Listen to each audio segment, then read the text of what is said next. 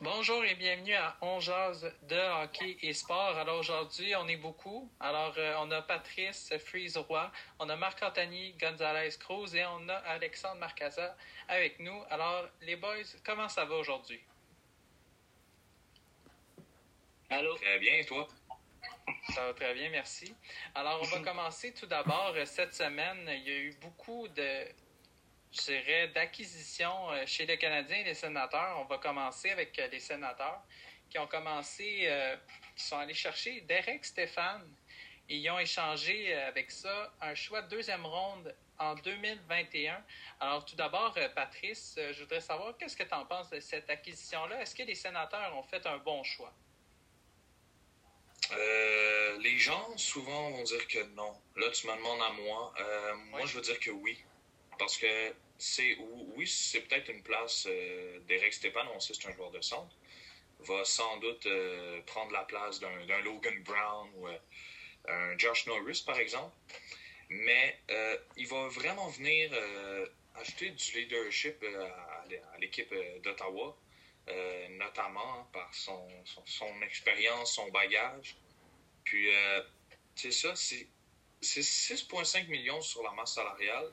Mais les Coyotes, à ce que j'ai vu, ils, euh, ils, ont déjà payé 4,5 euh, millions. Donc, il reste seulement 2 millions à payer. Ben, en fait, pas 4,5 qui avaient, dans le fond, euh, qui, ont payé, mais plutôt que cette saison, c'était 5 millions qui devaient lui payer, étant donné que d'autres saisons, c'était plus haut, le contrat.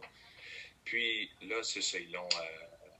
il reste juste 2 millions à payer pour les sénateurs. Donc, c'est vraiment... C'est vraiment intéressant du côté euh, financier. Ouais. Oui, ouais, c'est aussi, ça ajoute euh, de l'expérience aussi pour euh, Derek Stéphane, qui quand même, on s'entend qu'il n'a pas des mauvaises saisons. C'est sûr que le niveau pointage, c'est des scores, c'est sûr que c'est pas tant phénoménal, mais on peut pas dire qu'il ne t'amènera pas rien dans, dans l'équipe, c'est sûr.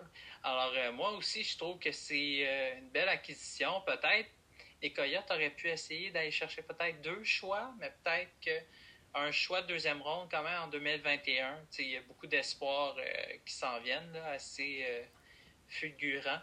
Alors euh, non, je suis pas surpris de cette transaction-là et je m'attendais à ce que, à ce que Derek Stéphane change d'adresse.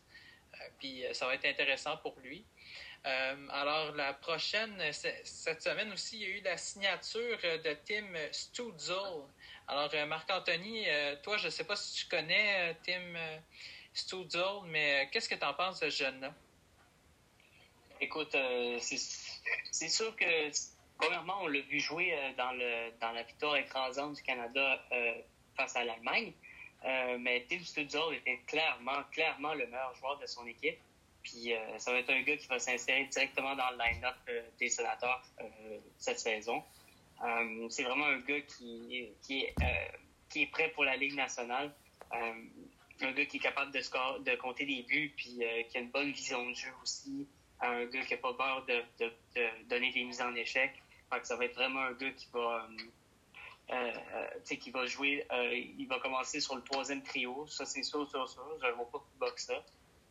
Puis il vient vraiment on pensait que les, sénateurs, ça allait être la proie facile de la division Nord, la division canadienne.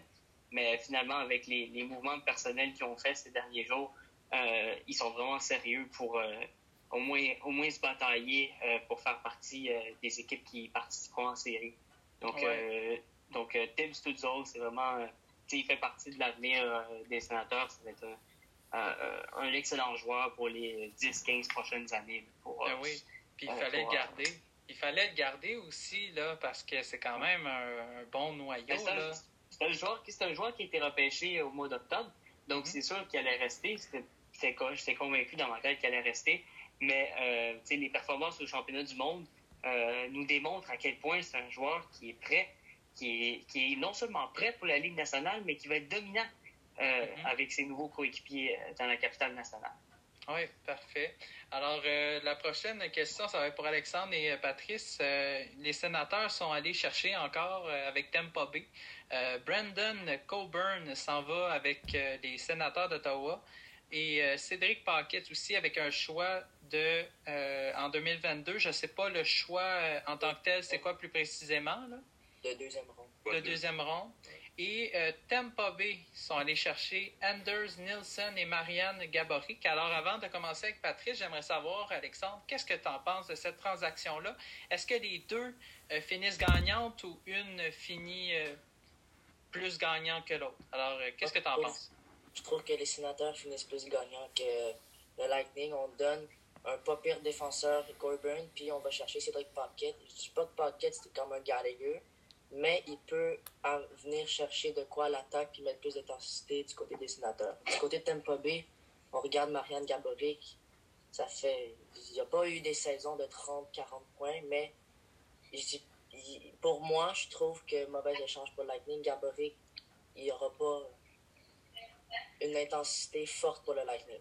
Oui, parce que Marianne Gaboric, on s'entend, là, ça fait longtemps qu'on ne l'a pas vu. Là. Alors, euh, Patrice, euh, toi, on sait avec euh, tes Tampa Bay Lightning en ce moment, on sait, là, c'est difficile avec les contrats parce que là, il y a eu des gros contrats lourds. On doit se débarrasser notamment des joueurs. Alors, est-ce que tu penses qu'ils ont sacrifié ces deux joueurs-là pour essayer de s'en sortir un peu plus dans la masse salariale? Qu'est-ce que tu en penses? C'est clair. Euh, le Lightning est zéro gagnant là-dedans. Puis on n'a pas été chercher deux actifs. On a, été chercher deux gars qui vont juste être là, qu'on va payer, qui ne seront pas sur la masse salariale, parce que Nielsen a une commotion cérébrale, il ne jouera pas de l'année. Puis Gaborik, ben lui, est déjà comme un peu à la retraite. Donc, l'équipe doit toujours le payer, mais euh, il ne peut plus jouer. Lui,